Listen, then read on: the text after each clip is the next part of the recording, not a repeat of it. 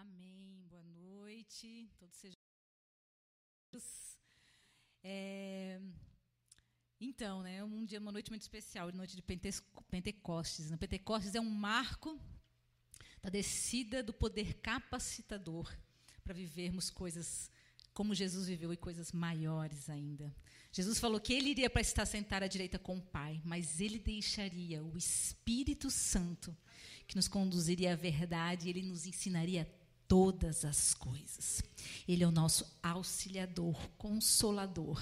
Tudo aquilo que você precisa é acessível pelo poder do Espírito Santo. Aquilo que nós cantamos na última música, né? Espírito do vivo Deus, manifesta o teu poder, revela o peso da tua glória. Desculpa eu cantar, mas me inspirei. Deus sempre ansiou se relacionar com filhos, com aquilo que Ele criou de mais precioso sobre a terra, que foi a imagem e semelhança dele mesmo, o homem. E quando Moisés trouxe essa notícia para o povo, olha, o Espírito do vivo Deus, ele quer manifestar a glória, ele quer descer em poder e se relacionar com vocês. Nós ficamos com medo. Nós nos assustamos com o peso da glória de Deus. E aí preferimos as regras. É mais fácil cumprir as regras, né? A gente preferiu então que Moisés subisse, que o sacerdote subisse, recebesse então todos os regulamentos e a gente tomasse assim num caderninho, tomasse nota e fosse cumprir assim do que se relacionar com Deus. E é engraçado porque as eras passam, né? O tempo passa. E a gente continua praticando as mesmas coisas, tendo os mesmos comportamentos diante de Deus. Porque muitos de nós ainda hoje preferem seguir regras do que se relacionar com o próprio Deus. Ainda prefere que o pastor, que o sacerdote suba, vai lá, vai lá, você é mais santo, você tem mais capacidade. Eu aqui eu me contento aqui com esse, com a regra aqui. Eu faço o que tem que fazer e mas Cristo, Jesus, que é o próprio Deus, que veio em carne, veio como eu e você, para que você não precisasse mais viver debaixo de regras. E pelo poder do Espírito Santo, você se relacionasse com Ele e vivesse a graça de Deus, através de um relacionamento íntimo e verdadeiro. Amados, o que eu vou ministrar essa noite é sobre a sua vocação. Porque a salvação é para todo aquele que crê. Cristo Jesus morreu para todos, para que todos aqueles que nele crescem pudessem alcançar a vida eterna. Mas a vocação, ela é determinada por Deus. Deus escolhe desde o ventre aquilo que você foi chamado a viver no reino de Deus. A nossa salvação foi conquistada na cruz. Toda obra ela é completa em Cristo Jesus. Ela é graça, ela é graciosa, você não precisa fazer nada. Você não precisou fazer nada, você não precisa fazer nada e você não vai precisar fazer nada, nem deixar de fazer nada para ter a tua salvação. Ela já foi conquistada. A morte e ressurreição de Cristo, a obra dele da cruz é suficiente. Ela é suficiente. Você não precisa de mais nada. Agora, o reino de Deus, o reino de Deus, ele custa tudo. Ele custa tudo. Se você for lá ver em Mateus, Mateus 11, capítulo 12, Jesus está falando de João Batista. E ele fala: Desde os dias de João Batista até agora, o reino dos céus é tomado à força. E os que usam a força se apoderam dele. Aqueles que são vocacionados a manifestar a glória de Deus a viver esse evangelho não da boca para fora, mas em poder, vão ter de estar alicerçados nessa força para se apoderar do reino de céus e estabelecer nesta terra. É isso que você foi chamado. E nós precisamos ser dignos dessa vocação. Porque, como eu falei, a salvação ela é graciosa. Mas a vocação é pelo esforço. Porque ela trata da conquista do reino.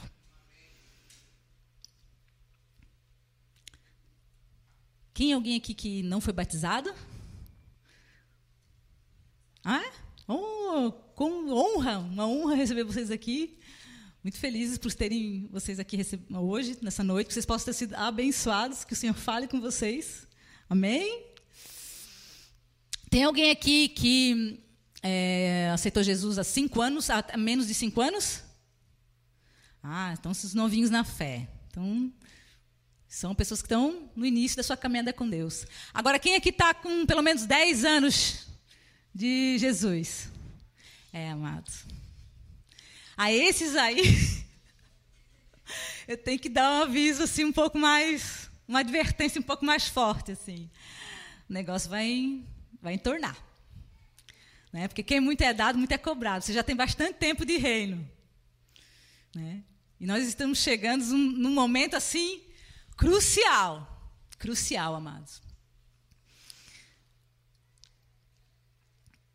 Mas em amor, em nome de Jesus, eu quero pedir que o Espírito Santo de Deus, que é a força capacitadora de fazer aquilo que eu não sei fazer, possa através de mim ministrar o teu coração e fazê-lo compreender que Jesus ele não é um meio, ele não é um instrumento para conseguir nada nesta terra, mas ele é o fim de todas as coisas. Se alguém lhe ministrou um Cristo que vai dar a você coisas, bênçãos, e é disso que se trata o reino de Deus, sinto lhe informar. Você precisa se converter. Porque Cristo é o fim. A nossa vida é um instrumento usado para que a glória dele seja manifesta. E eu sinto dizer a vocês que se isso não for uma verdade no teu coração, você vai viver como enganado. Você vai ter olhos e não enxergar, você vai ter ouvidos e não ouvir, você vai ter boca e não vai conseguir falar. Porque muitos de nós vivemos o evangelho, vivemos no reino como se Deus, como se Cristo Jesus nos devesse algo sendo que Ele já nos deu tudo. Ele já conquistou tudo para nós. Tudo que nós temos, que é a vida eterna, já é suficiente. Mas muitos de nós vivemos como mendigos, como bebês espirituais, porque estamos como birra, esperando Deus nos conceder um casamento, a resolução dos nossos problemas, um bom salário, um bom emprego, a cura. Não sei o que, que você espera. Mas eu sinto lhe dizer que o evangelho que Cristo Jesus veio manifestar, ele é o evangelho que ele é glorificado. E ele é o fim de todas as coisas, porque dele, por ele e para ele são todas as coisas. Mas o amor dele nos contempla, porque ele é o único que, a única autoridade que é soberana, mas ao mesmo tempo não é, não, ao mesmo tempo não é egoísta. Ele compartilha da sua glória para conosco. Isso não quer dizer que não, você não possa ser abençoado. Claro que não. Você pode ser sim abençoado. Deus é um pai de amor, e o amor dele é eterno.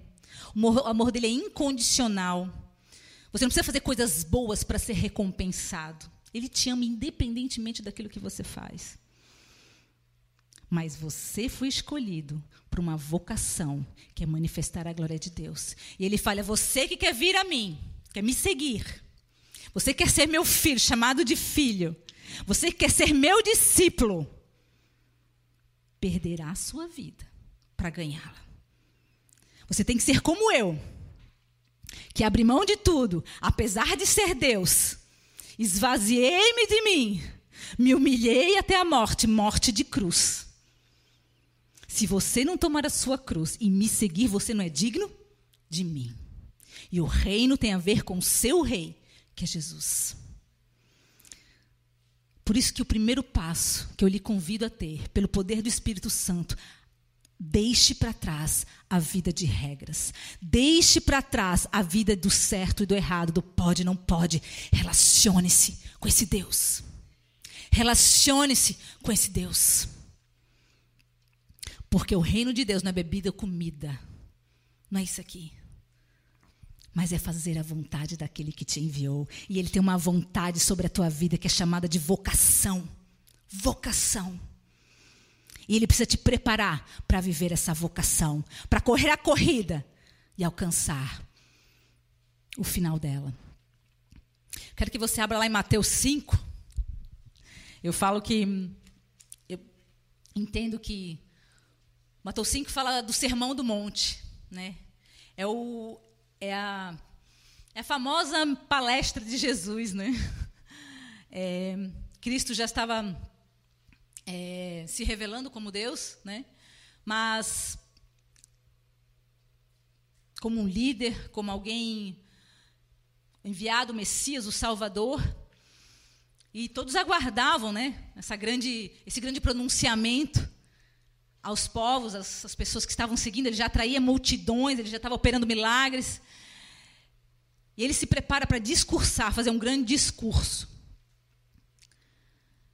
E talvez muitas daquelas pessoas que estavam lá, ou até mesmo muitos de nós, né, em nossas vidas, como esperamos o, o poder de Deus sendo manifesto na nossa vida, assim, com, com vitória, com conquista, com poder, né? Ele vem e traz o sermão do monte, que é um sermão que traz, como é que eu vou dizer?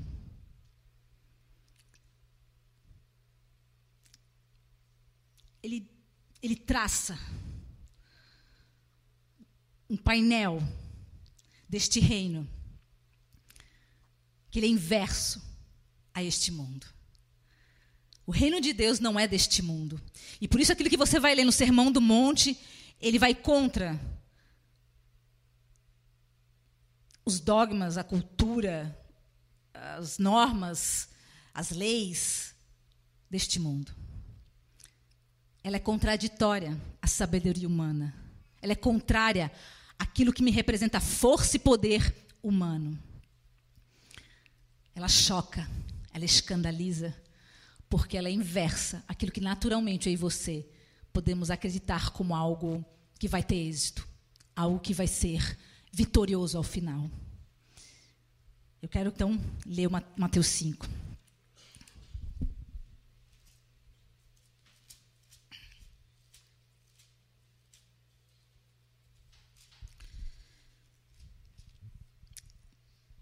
Vendo as multidões, Jesus subiu ao monte e se assentou.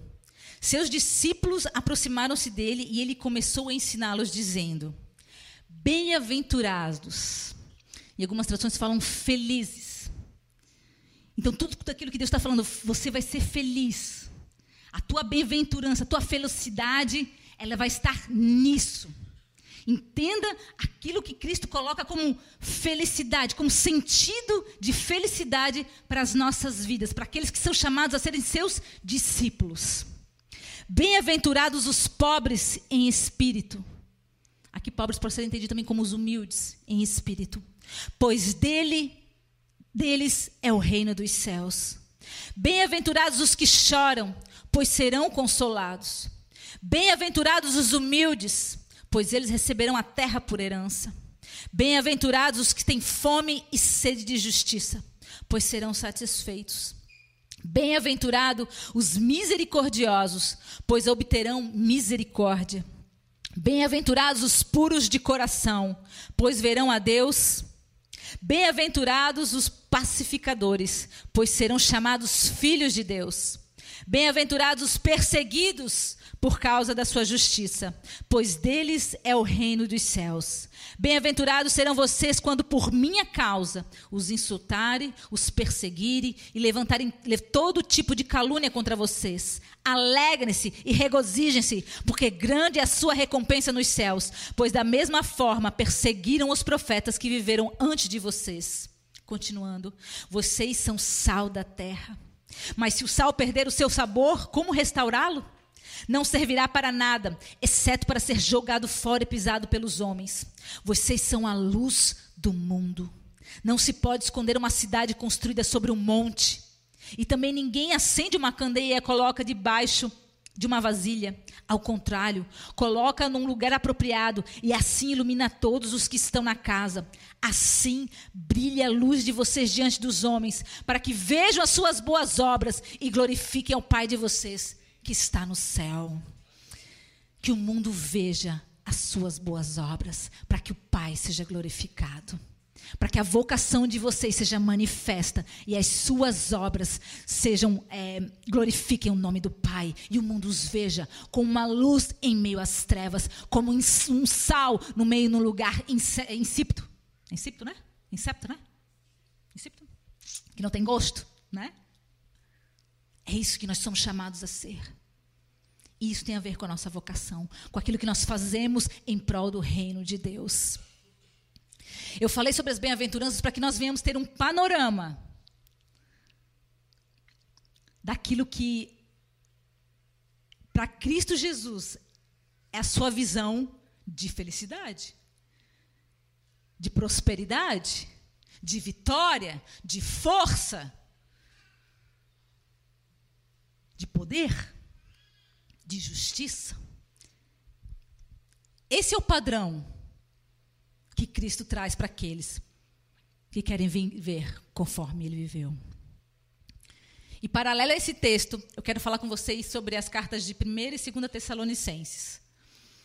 1 e 2 Tessalonicenses são cartas que Paulo escreveu à igreja de Tessalônica, e são cartas cujo propósito é ensinar, instruir essa igreja a perseverar diante das tribulações e dificuldades, das perseguições que viriam e junto desses ensinos, desse encorajamento, Paulo traz algumas, alguns ensinos acerca do fim, dos sinais do fim. O que vai acontecer no mundo? Qual ambiente vai se instalar quando a vinda de Cristo estará próxima? O levantar do anticristo, estabelecer daquele que viria segundo a força, a vontade de Satanás, iria se estabelecer sobre a terra. E a maldade aumentaria. E eu entendo que ele é totalmente é, complementar, eu preciso conhecer o padrão de vitória, o padrão de conquista, o padrão de prosperidade e felicidade que Cristo me apresenta, para entender que a minha vocação é preparar um caminho para a volta desse Deus.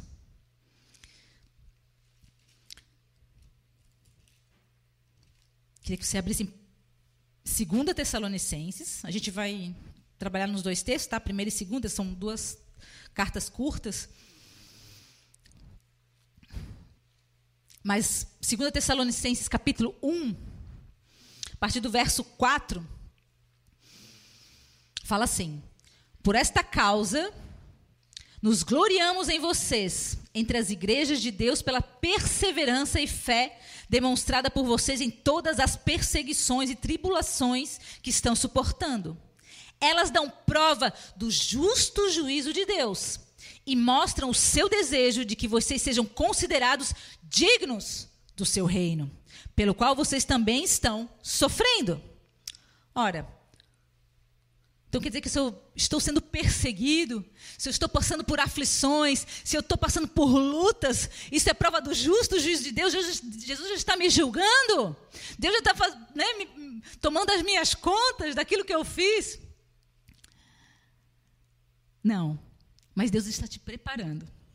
Porque quando você aceitou Jesus no teu coração, o Espírito Santo, ele tomou o teu, o teu espírito, ele foi avivado. Você recebeu vida de Deus no seu interior. Então o teu espírito está pronto.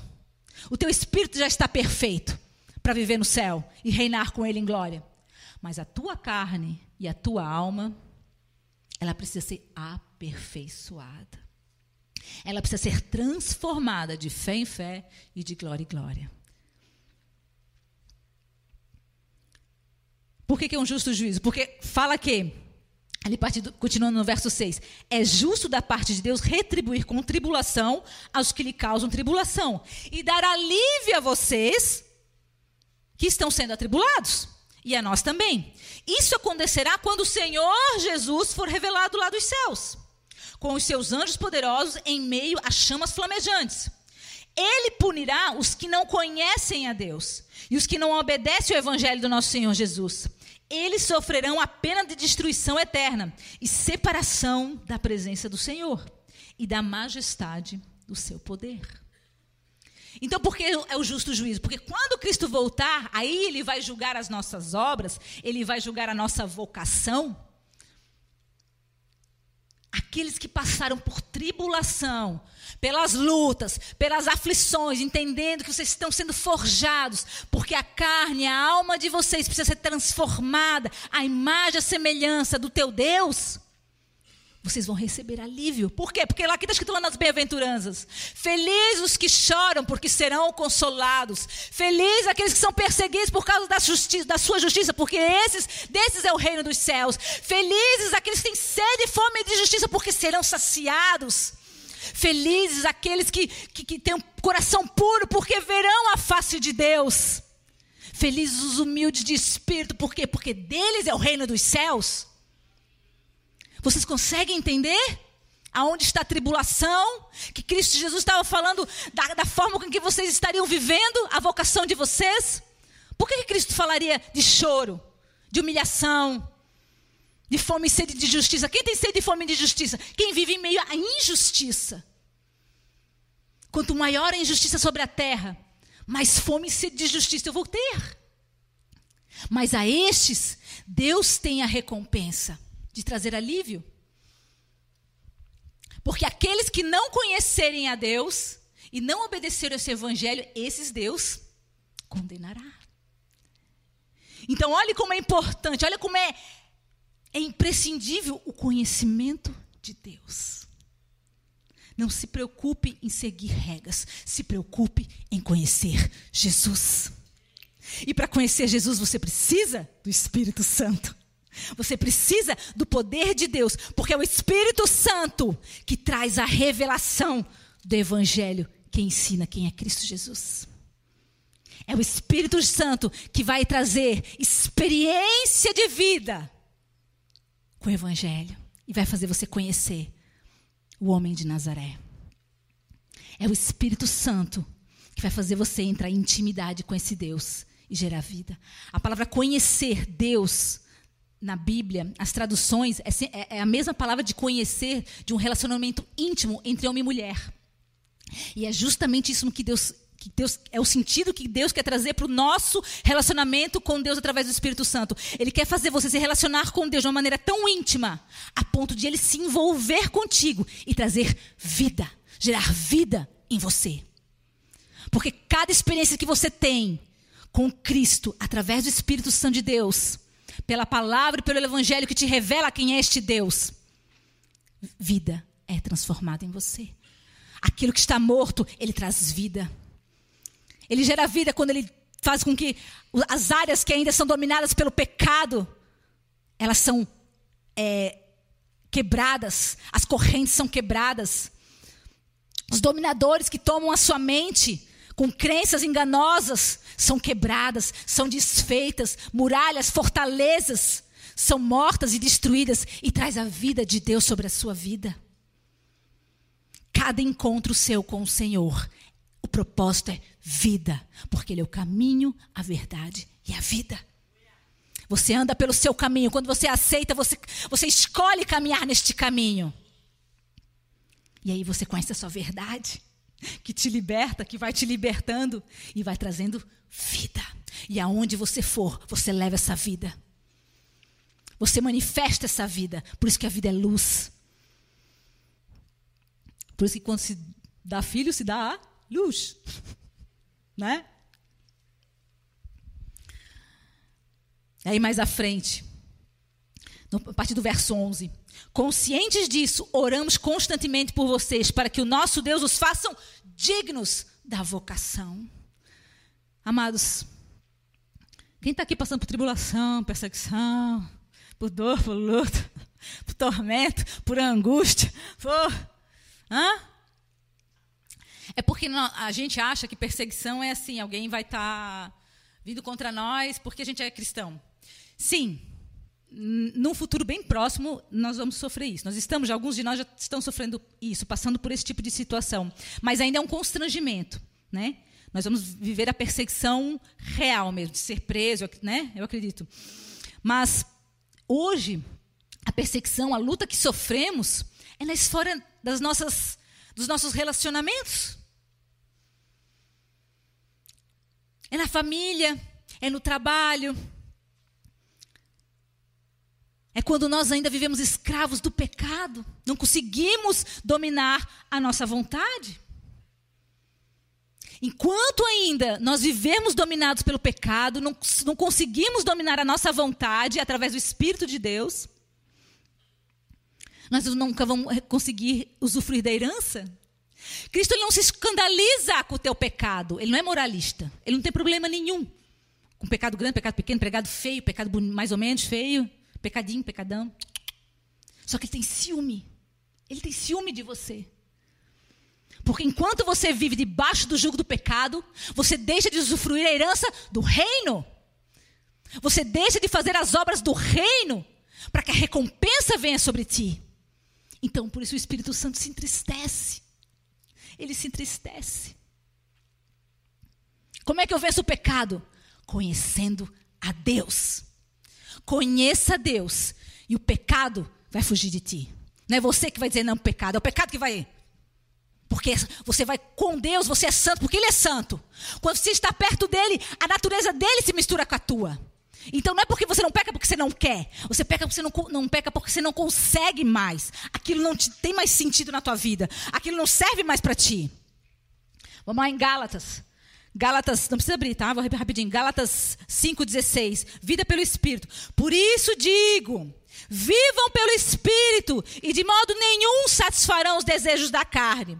Pois a carne deseja o que é contrário ao Espírito, e o Espírito que é contrário à carne. Eles estão em conflito um com o outro, de modo que vocês não fazem o que desejam. Mas se vocês são guiados pelo Espírito, não estão debaixo da lei mas debaixo da vontade de Deus. Então, vivam pelo Espírito.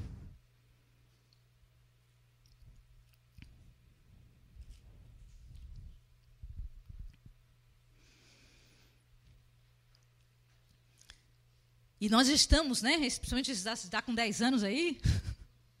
Amados. Deus conta conosco Deus conta conosco para manifestar o reino dele sobre essa terra. Né? A, palavra fala que a criação anseia pela manifestação dos filhos de Deus. E sua filha, é, só é filho aquele que é nascido da água e do espírito. Você tem que nascer de novo. E mas tem muita gente na igreja que não nasceu de novo. Eu digo para vocês que eu nasci, eu me converti duas vezes. Eu me converti do mundo e depois eu me converti da religião. Porque a gente se perde no meio da religião. A gente se perde. A gente se perde de Deus mesmo na igreja. E é triste. É triste porque estes que vivem com a trave nos olhos, né? Só enxergando o cisco do olho do irmão, mas não enxerga a trave dos seus olhos, cegos pelo engano da religião, são aqueles que são chamados os mornos. Porque o ímpio, beleza, o ímpio ele decidiu rejeitar Deus. Ele não, cara, não quero. Ok, Jesus, mas não, para mim não serve. O quente, beleza. O quente, uh, só fogo puro. É a, a, a, noiva prudente, com a lamparina acesa queimando. Agora, o morno, cara, é o pior estado que existe. Porque aquele que acha que está dentro, mas está fora.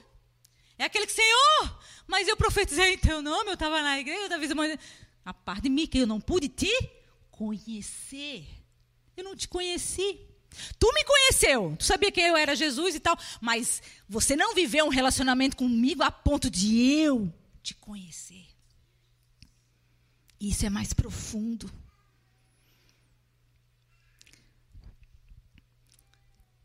Por que, amados? Porque nós ainda achamos que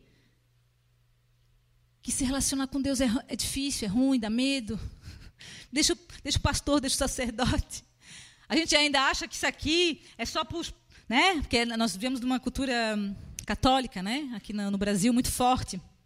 Só os padres tinham acesso a, a Bíblia, a leitura da Bíblia. A Bíblia até era em latim antigamente, né? E o povo ainda acha que isso aqui não. Ei, Cristo Jesus é o vivo e novo caminho. Ele rasgou o véu de alto a baixo para que todos tivessem livre acesso. Todos. O pastor não é mais santo do que ninguém. O sacerdote não é mais santo do que ninguém. Você tem o mesmo acesso, você tem o mesmo poder porque você tem o Espírito Santo. A herança foi dada a todos, todos. Conheça, deixe ser conhecido por esse Deus e viva pelo Espírito, não mais dominado pela carne. Lá em 1 Tessalonicenses 4, Paulo fala assim: a vontade de Deus é que vocês sejam santificados, abstenham-se da imoralidade sexual, cada um saiba controlar o seu próprio corpo de maneira santa e honrosa, não dominado pela paixão de desejos desenfreados, como os pagãos que desconhecem a Deus. Neste assunto, ninguém prejudique o seu irmão, nem dele se aproveite. O Senhor castigará todas as práticas, como já lhe dissemos e asseguramos, porque Deus não nos chamou para a impureza, mas para a santidade. Portanto, aquele que rejeita essas coisas está rejeitando ao homem, mas a Deus, que lhes deu o seu Espírito Santo. Então, amado, se você ainda é dominado pela vontade da, da carne, do pecado, é porque você está resistindo a Deus. Você não está se deixando ser conhecido por Deus. E Paulo está falando, cara, vocês não são como os gentios. Não, não, não. Vocês não são desse mundo. Ah, mas quando eu chego em casa, a minha vontade é matar meu marido. Minha vontade é dar, sabe? É socar, é brigar com todo mundo, é mirar. Não. Vocês não são mais deste mundo. Vocês não têm mais essa natureza. Vocês não pertencem mais a vocês mesmos. O corpo de vocês não são mais de vocês mesmos. Por quê? Porque Cristo morreu na cruz para levar sobre si toda a condenação e deixar o Espírito Santo que vai fazer com que vocês vençam o pecado.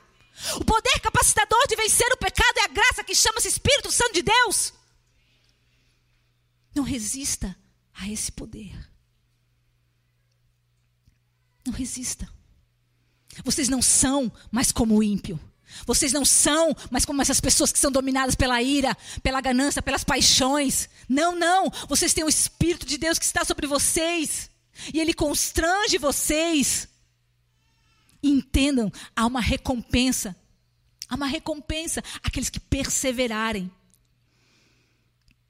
Aqueles que guardarem a fé, a esperança e o amor.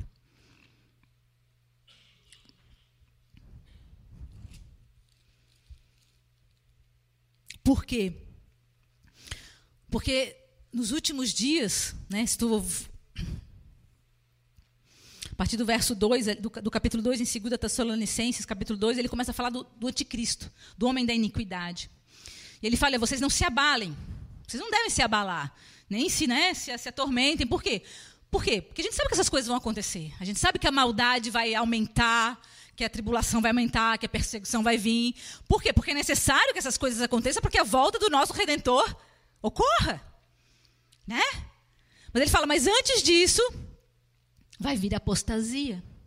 O que é essa apostasia? Essa apostasia vai ser um ambiente que já está sendo preparado, aonde a ideologia, aonde as normas, aonde as leis, aonde a forma de viver vai ser totalmente contrária àquilo que é de Deus. E eu não sei, muitos de vocês já estão vivendo, se sentindo oprimidos nos lugares de trabalho de vocês, ou onde vocês moram, ou em meia família. Já está causando divisão, né? Porque é como se você, quando você começa a manifestar o caráter de Cristo, Cristo começa a fazer a obra na sua vida, né? E você quer viver a vontade de Cristo, parece que as coisas começam a, né? A dar, a, tipo, as pessoas começam a se opor a você, e tudo aquilo que você fala parece que ofende. O jeito que você olha já é ofensivo, aquilo que você é é ofensivo. Isso é apostasia. Nós, como cristãos, amado, quanto mais perto de Cristo, quanto mais forjados à imagem e semelhança de Cristo, mais angustiados, mais opressos por este ambiente que vai ser transformado é, no ambiente para preparar a vinda do anticristo, nós vamos estar. Então, é natural que essa pressão venha sobre você. Vai ser insuportável. E se você não tiver um relacionamento vivo com o Espírito de Deus, você não vai suportar. Você vai sucumbir. Você vai se deixar contaminar. Por isso que você tem que ser sal e luz. É você que contagia. É você que ilumina. Você não é, a tua luz não é apagada. Você não é, é você não perde o gosto. Você não perde a, o tempero. É o contrário. É você que transforma o ambiente. Aonde você for, você manifesta a luz. Você é sal. E a apostasia não vai ser só sobre o mundo, né? Não vai ser só o mundo, não. A própria igreja vai sofrer apostasia. Porque nós sabemos que a igreja de Deus, ela tem o joio e tem o trigo. Né? Tem as, as noivas nécias e as noivas prudentes.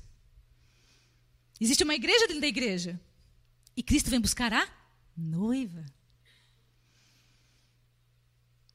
É triste isso, né? Porque como aquele que eu falei, você não vai ser quente nem frio. Esse é o morno. O morno é aquele que está na igreja achando que está dentro, mas vai estar tá fora. A noiva apagadinha. A noiva sem, sem fogo, sem Espírito Santo. A noiva enganada. A noiva que não se deixou ser conhecida pelo Senhor. Porque não quis conhecer a Deus. Quis ter um, um protocolo de regra. Falo o que eu tenho que fazer, não sei o quê. Sigo umas regras, sou, sou boazinha, leio a Bíblia todo dia. Mas o reino de Deus se conquistado pela força. É uma força nossa? Não! Eu não tenho essa força, eu não tenho esse poder. Mas o Espírito de Deus me, me dá essa força.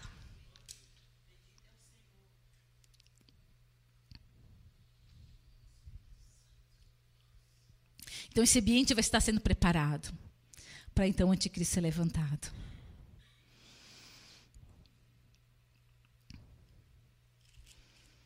Aí ele fala, né? Mas vocês, igreja, né? Portanto, irmãos, permaneçam firmes e apeguem-se às tradições que lhes foram ensinadas, quer de viva voz, quer por carta. Que o próprio Senhor Jesus Cristo, o Deus nosso Pai, que nos amou e nos deu eterna consolação e boa esperança pela graça, dê ânimo a vocês. Dê ânimo ao coração de vocês e os fortaleçam para fazer sempre o bem, tanto em atos como em palavras. Então, amados, é tempo de entendermos que nós estamos sendo trabalhados, forjados, para que a nossa voca... sejamos dignos da nossa vocação. Se alguém pregou o evangelho, que é, ó, oh, vem para cá, que é uhul, vem para cá, que é, que é é, o Evangelho é tomar a sua cruz e seguir a Jesus. É amá-lo a ponto de renunciar à nossa vida por amor dele. Se você ver né, todas as parábolas que falam do reino de Deus, ela fala de uma entrega, de uma renúncia. É um amor altruísta, não é um amor egoísta. É difícil? É. Mas até isso, o Espírito de Deus, ele te capacita. Por isso, quando você estiver no meio da tribulação, no meio da perseguição, corra para Deus, corra para se relacionar com o Espírito Santo. Ele é vivo, ele é real. Hoje é dia de Pentecostes, hoje você vai cear, cear com o Senhor, com o Senhor. O sangue, o corpo dele tem poder. O sangue, o corpo dele tem poder.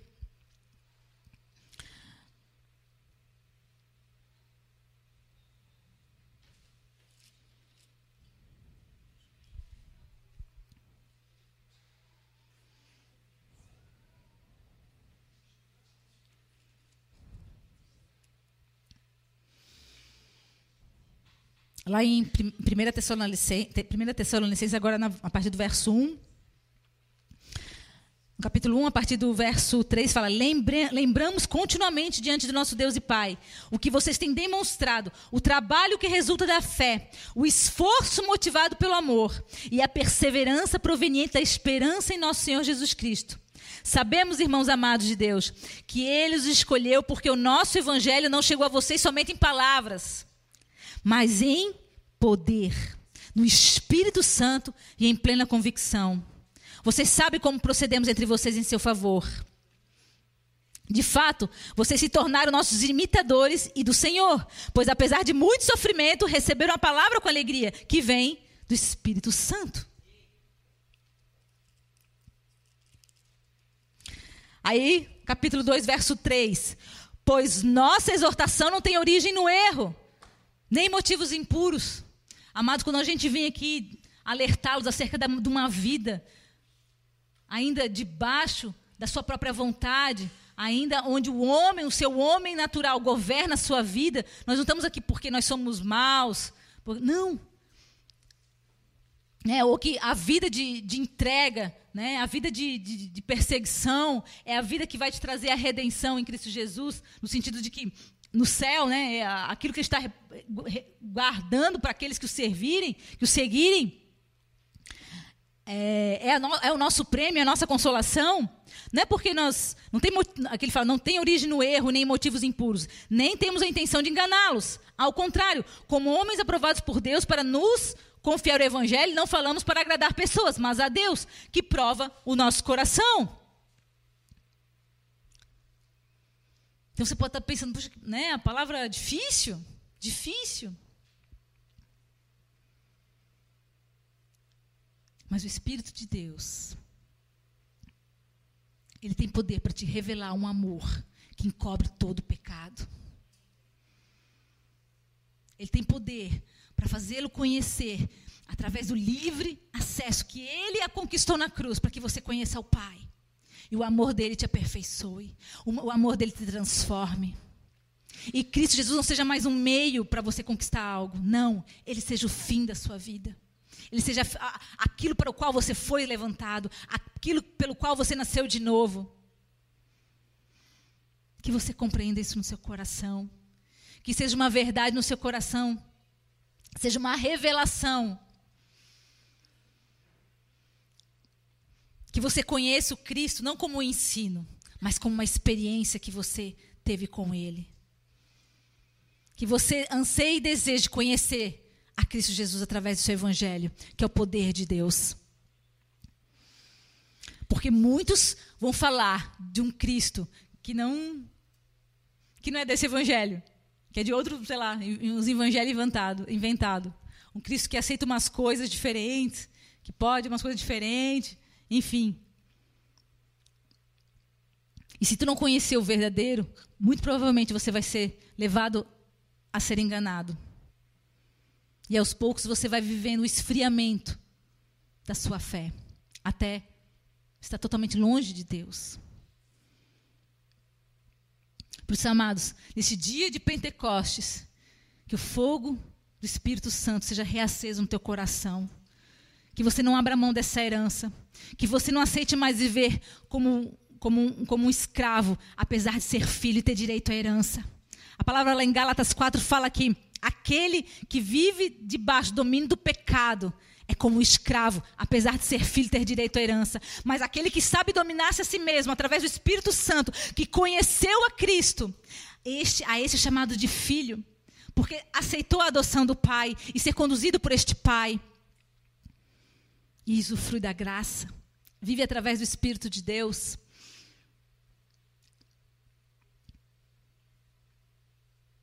Amém?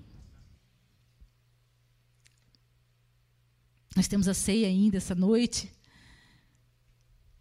Eu vou pedir que o louvor possa vir estar à frente já, se preparando esse tempo para a gente estar. Tá...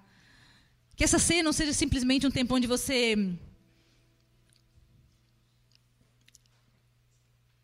coma de um pão e beba de um vinho, mas que verdadeiramente você tenha revelação de que aquilo que Cristo fez por você é suficiente. Já é suficiente. Tudo aquilo que você, tudo aquilo que ele fez é suficiente. E que você já alcançou a vida eterna. Mas que aquilo que ele tem para você aqui nessa terra pode ser muito melhor se você tiver a revelação daquilo, da, daquilo que é graça sobre a tua vida.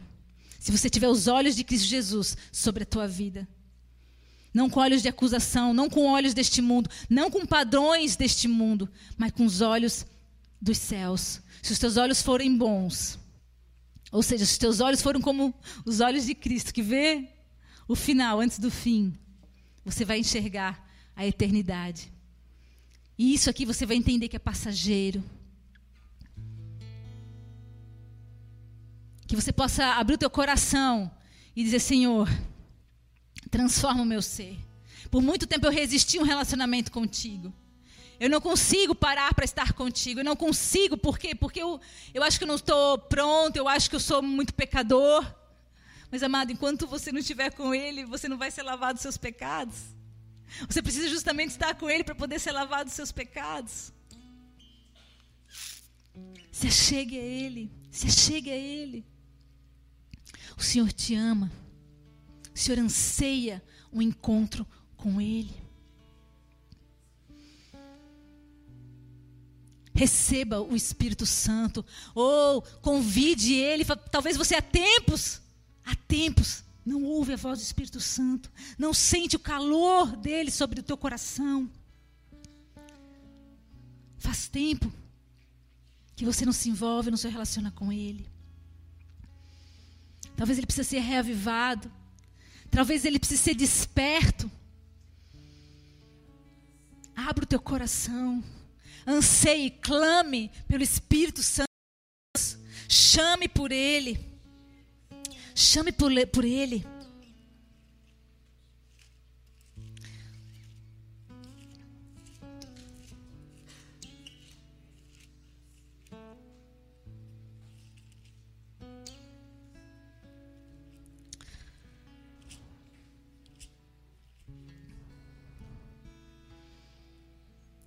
que você possa ter o um entendimento que sem Ele, tua vocação ela é, ela não tem sentido. Você foi chamado a viver um, um sonho de Deus, um plano de Deus, um propósito de Deus que foi predestinado desde o ventre. A salvação foi escolha sua, você decidiu pelo Senhor. Mas a forma com que você vai viver e conquistar esse reino para Ele Depende do, da tua fome e da tua sede. Depende do anseio e do desejo de se render a Ele, de se entregar a Ele. A palavra fala que o Senhor resiste ao soberbo. E o orgulho e a soberba do homem, ela tem muito a ver com a vontade do seu eu. Mas a palavra fala também que o Senhor dá graça aos humildes. Quando você abre a mão do seu eu, quando você se rende à vontade dele, o Senhor te concede graça e tudo aquilo que parece impossível na tua mente, impossível no teu coração, de uma maneira sobrenatural, que eu não sei explicar, que nenhum homem vai poder explicar, porque não é deste mundo. Acaba acontecendo.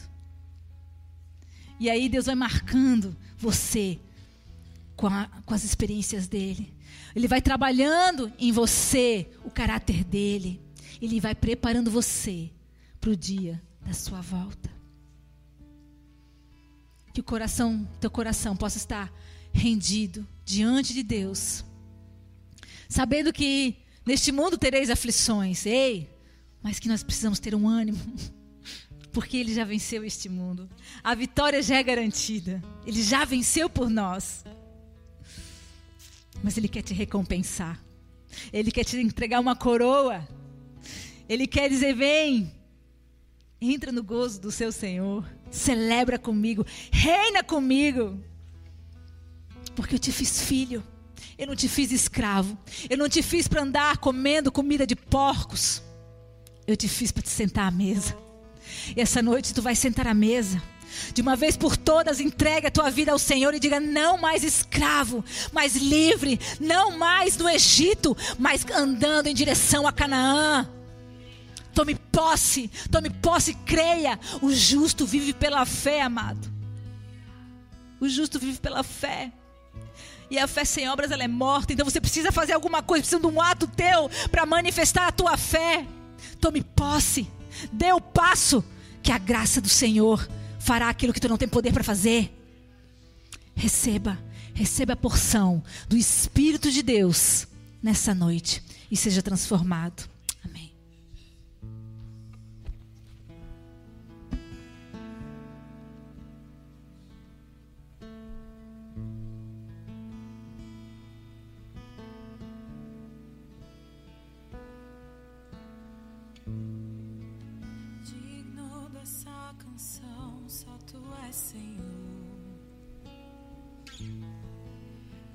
Digno do meu louvor, só tu és Senhor.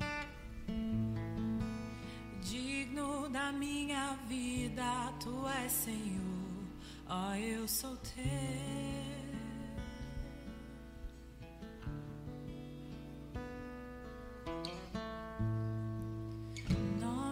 sobre todos é o teu Jesus, fonte da salvação, só tu és Jesus. Amém, Senhor. Nesse mesmo Espírito, Senhor, nós queremos agora sentar na mesa contigo. Essa noite que se comemora Pentecostes, aonde o mover do Espírito Santo de Deus é liberado sobre noiva. E essa noite, você que está aqui, você que nos ouve, você que está em casa, pega o vinho, o pão, prepare a ceia. Vem sentar na mesa com o Rei dos Reis. Vem sentar na mesa com o Senhor. Ele só quer te fazer lembrar daquele momento em que ele sentou com seus discípulos e ceou. Foi a última ceia dele. Mas todas as vezes que sentares na mesa e ceares, cearás comigo e lembrarás do meu amor por ti. Que a partir daquele momento ele foi perseguido, ele foi crucificado, ele foi preso naquela cruz, ele morreu, mas no terceiro dia ele ressuscitou. E ele te ama, e ele te convida a sentar na mesa com ele. Você que já aceitou Jesus Cristo como Senhor e Salvador, que já tem Ele como Senhor da sua vida, senta na mesa com Ele. Você que já foi batizado nas águas, senta na mesa com Ele. Você que aceitou Jesus e ainda não se batizou, procura. Procura alguém para ministrar a sua vida o fundamento, se batiza. Seja fundamentada em Cristo Jesus e venha se batizar. Venha morrer para si mesmo, para que Cristo possa viver em sua vida. Mas quando nós aceitamos Jesus, se batizamos, escolhemos sentar na mesa com Ele, Ele te convida para sentar, mas Ele te dá a oportunidade e a liberdade no Espírito de você pedir perdão pelos seus pecados. Então, agora é você e o Senhor. Analise seu coração. Se você encontra ainda algo em sua vida que separa você e do Senhor, peça ao Espírito Santo de Deus, que é a pessoa que ficou aqui na terra para me ajudar, a mim e a você. Espírito Santo de Deus, me ajuda a perdoar que eu não consigo. Espírito Santo de Deus, me ajuda a ser santo como o Senhor é, eu não consigo. Espírito Santo de Deus, traz o arrependimento que eu não sinto ainda. Me ajuda, Espírito Santo. Hoje é dia de chamar a presença do Espírito Santo. Hoje é dia de falar com o Espírito Santo. Muitas vezes nós esquecemos do Espírito Santo. Sabemos que Deus Pai está no trono, o Filho está do lado. Jesus subiu e deixou o Espírito Santo. O Espírito Santo é uma pessoa. Hoje mesmo ele me despertou para falar comigo na minha casa. E hoje eu declaro sobre a tua vida que você vai falar com o Espírito Santo. Que você vai abrir a sua vida para Ele. Aí vai vir o poder de Deus sobre você. Vai tirar todo o peso do pecado, toda acusação do diabo e lançar fora de você. E trazer sobre você a paz que excede todo entendimento. A paz daqueles que vivem em Cristo Jesus. Aqueles que um dia decidiram entregar a vida para Ele. Amém? Senhor, nós abençoamos o pão e o vinho, teu corpo e teu sangue. Eis a tua noiva sentada na mesa. Eis que nós desejamos provar o melhor desta noite. O banquete que está preparado para nós, Senhor. Estamos só nos preparando para um dia sentar contigo. Abençoa, Senhor, o pão e o vinho. Em nome de Jesus. Digno dessa canção, só tu és, Senhor Digno do meu louvor, só tu és Senhor. Digno da minha vida, tu és Senhor. Ó, oh, eu sou teu.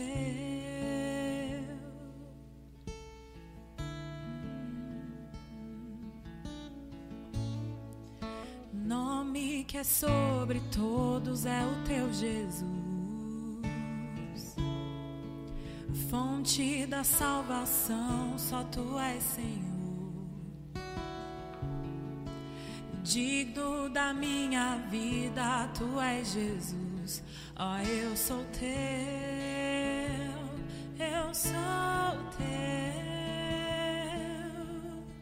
Santo, és incomparável,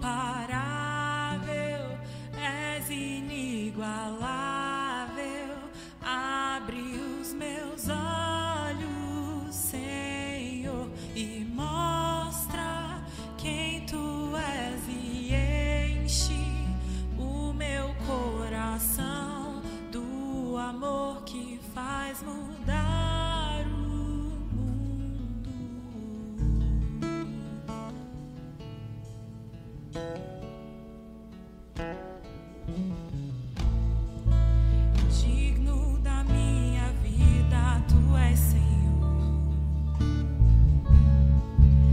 digno do meu louvor, só tu és Senhor.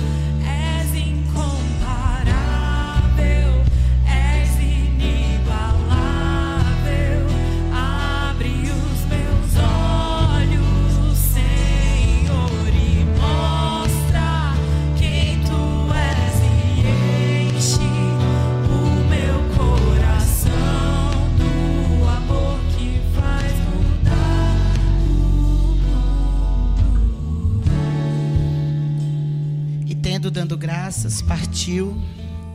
Tomai e comei, este é o meu corpo que é partido de vós.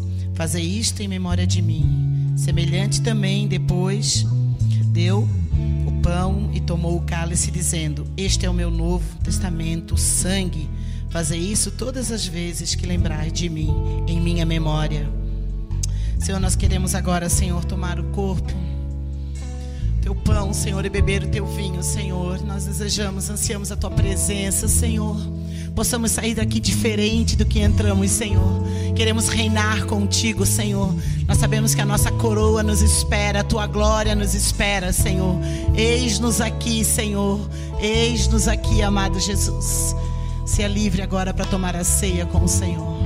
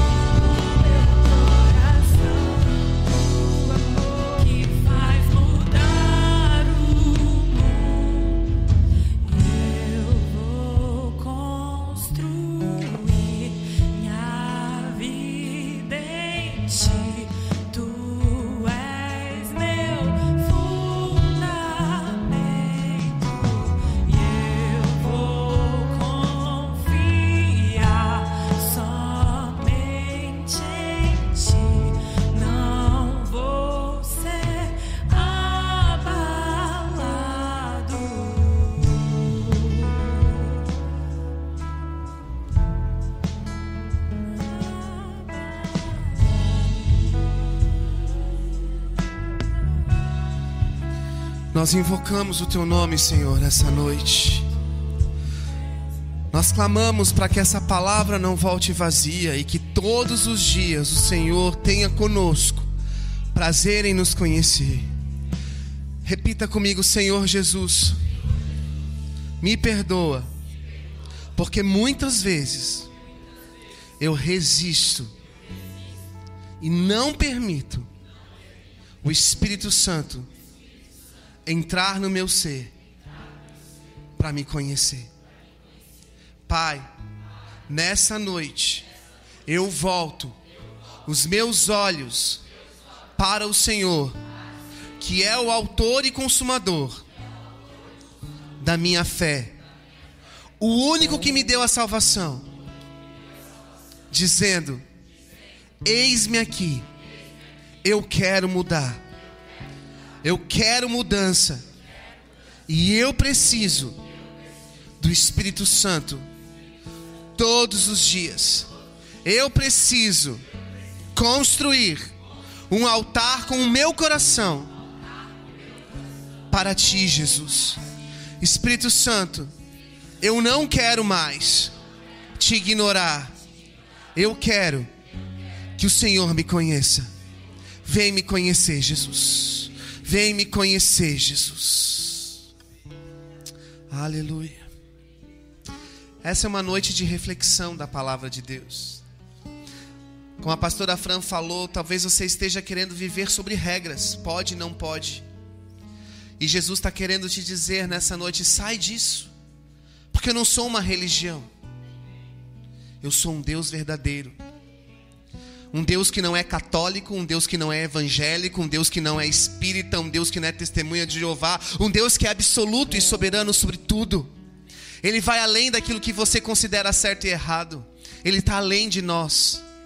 Mas Ele é Emmanuel, é o Deus conosco. Nós podemos ter acesso a Ele, amém? Dê um abraço na pessoa que está do seu lado e diga: Jesus chama. E o amor de Deus é aperfeiçoado em nós.